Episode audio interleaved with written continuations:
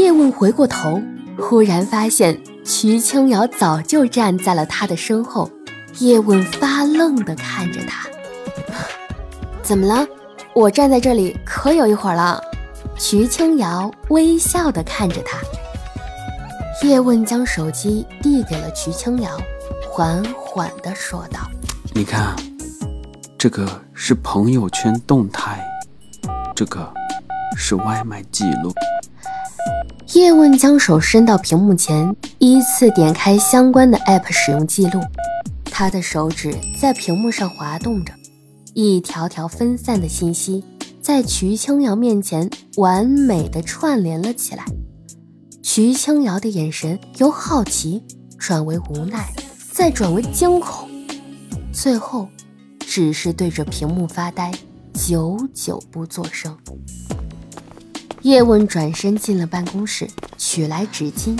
慢慢擦去徐青瑶眼角的泪水，她的脸上也渐渐的露出了羞涩。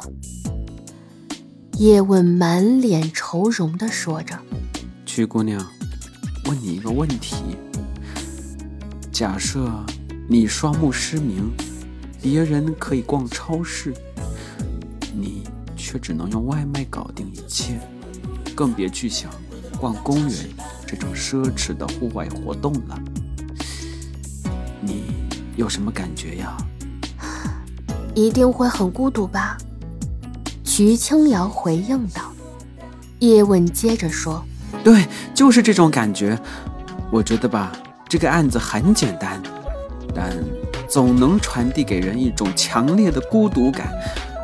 死者的大部分情况，基本上可以从手机上找到答案。”事件一点都不复杂。徐青瑶若有所思地说：“我上大学的时候，一有时间就会去参加警院组织的各种志愿者服务。印象最深的是，七天长假里，警院安排我们这些大学生志愿者，到一家国际上号称无障碍做得最好的 A 牌手机销售中心的无障碍体验区，学习盲人如何无障碍操作手机的方法。”那时候我才知道，盲人也能用触摸语音按钮的方法来操作智能手机，真的是大开眼界了。接下来就是我们这些女警学生们带着所学的知识去教老年盲人们使用智能手机了。这一抹求知的夕阳红深深触动了当时的我。那时候我就不自觉地想，我能为他们做一点什么呢？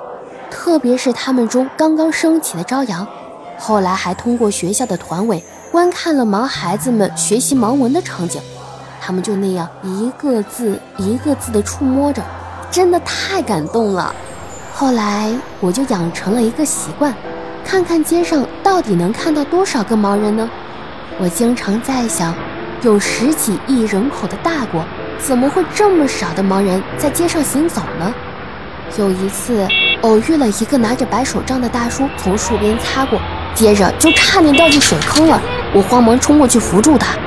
接着大叔就和我说：“我们不重视盲道的建设，所以人人都害怕，万一成为盲人群体的一员呢？”他说他曾经一切健全，谁也没有想到，车祸后就成这样了。后来我自动自由联想：是啊，我看不到了，该怎么办呢？后来，我大胆地生出了一个想法：其实社会的无障碍建设，就是任何一个人不小心伤残之后的消防栓。有了这些经历之后，这一次看到这个案子的卷宗，我心里啊就更加不好受了。